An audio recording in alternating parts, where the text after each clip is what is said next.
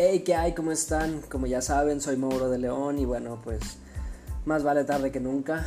Ya pasan de las 8, les estoy grabando este material un poquito más tarde, pero bueno, pues en fin, no me quedó un poco de tiempo, estaba produciéndoles ahí sus videos y demás situaciones. Estoy muy emocionado, estamos avanzando a pasos agigantados, la verdad es que es muy divertido para mí hacer todo esto para ustedes. Me encanta la respuesta que he tenido por todos y cada uno de, de la gente que nos sigue y la nueva gente que nos comienza a escuchar. De nueva cuenta le mando un gran saludo y un fuerte abrazo a los compatriotas que están allá en Estados Unidos que también nos escuchan.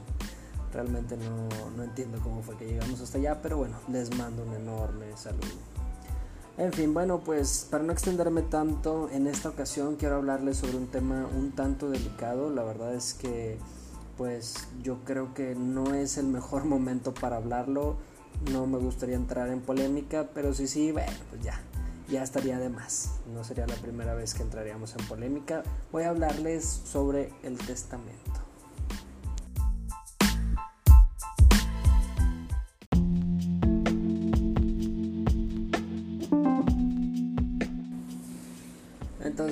Yo sé que es una situación delicada, pero me llegaron por ahí algunas preguntas al respecto, entonces quiero aclararlo. Eh, de entrada, voy a, voy a hacerlo en dos secciones que Anchor nos permite dividirlas. Entonces, este es el, el aviso, solamente lo voy a dejar así como aviso antes de entrar de lleno. Voy a dividir en dos, una parte es teórica y la otra es práctica. ¿Estamos?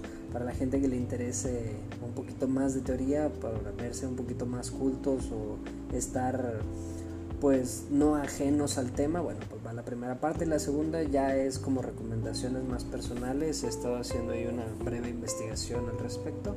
Y bueno, pues vamos a entrar de lleno.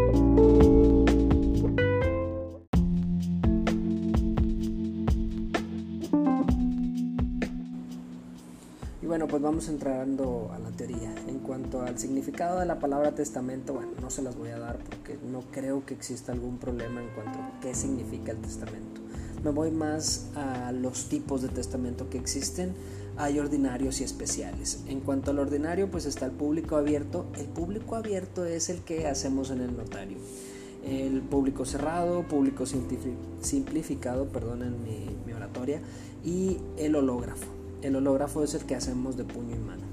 En cuanto al hológrafo se refiere, para la validez es donde pues, a mí me, me interesa, pues el hológrafo tiene que ser de puño y letra, tiene que estar firmado y tiene que tener situaciones especiales. No es como que uno pueda aventárselo en la computadora o a mano y ya quedó. Ese es el problema. Entonces, en cuanto a los especiales, está el privado y en país extranjero mi cliente me preguntaba si él podía hacer un, testamento privado por la cuestión de que no todas las notarías en este momento están abiertas.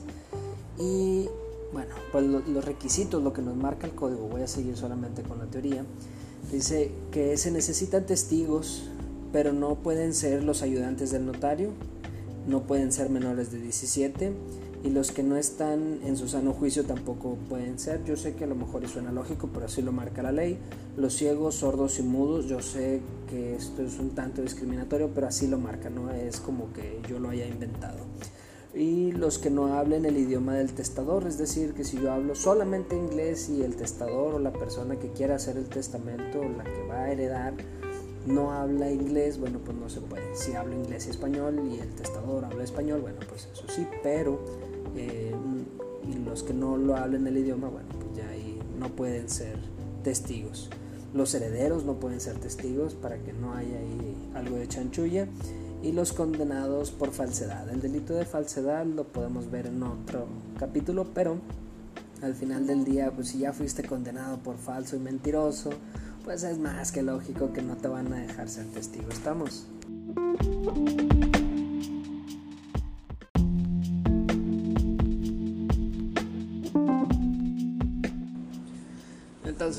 Ya les hablé en la teoría de lo, cuáles son los tipos de testamento.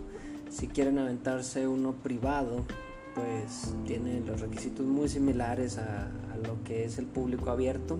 En una breve investigación que estuve realizando, eh, pues me recomiendan más eh, usar un testamento público abierto, es decir, el que se lleva a notario, por la cuestión de las complicaciones que se pudieran dar posteriormente, ¿saben? Esto en cuanto a, a hacerlo válido, ¿sabes?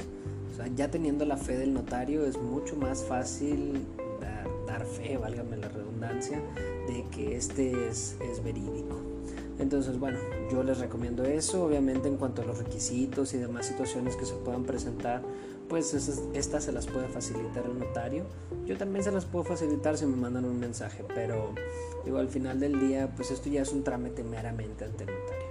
Y bueno, también debe de ser libre de cualquier coacción. Esto es importante porque pues, no deben de obligarnos a hacer un testamento. Y se prohíbe dejar hojas en blanco. Esto pasa en cuanto a los privados se refiere. Si alguien te lo arma, a lo mejor y te mete por ahí una hoja en blanco para ver qué, qué, cláusula pudieran agregarle, pero normalmente lo, con los notarios no pasa. De igual manera, pues a la hora de firmarlo ustedes se van a dar cuenta de, de si hay o no hojas en blanco para que tengan cuidado.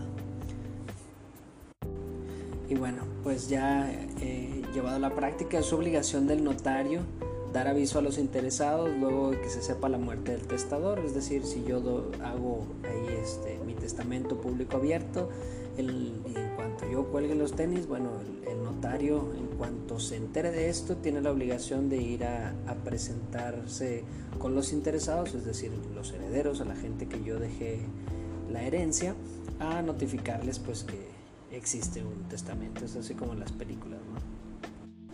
Y bueno, pues insisten en hacer un testamento privado, nada más recordarles que se necesitan cinco testigos con los requisitos que tengo en, en la parte teórica. Suena como a jiribilla, pero así es. Esos son los, los, que, no, los que no pueden ser testigos, vienen en, en la parte teórica.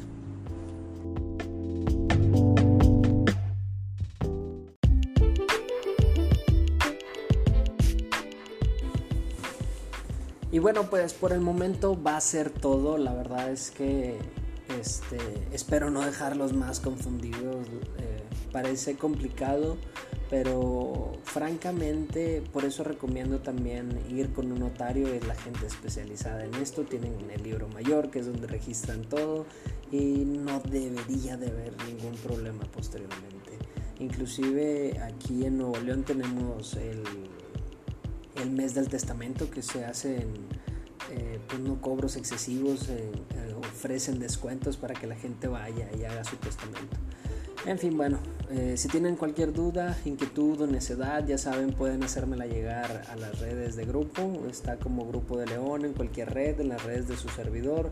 Estoy como Soy Mauro de León en todas las redes. En fin, bueno, pues nos vemos, nos escuchamos el viernes. Mañana me pueden ver en el YouTube y espero que no se aburran de mí porque voy a estar publicándoles, he estado aprovechando la situación de la contingencia, no solamente para estar con mi familia, sino también para generar contenido para ustedes. Gracias, saludos y éxito.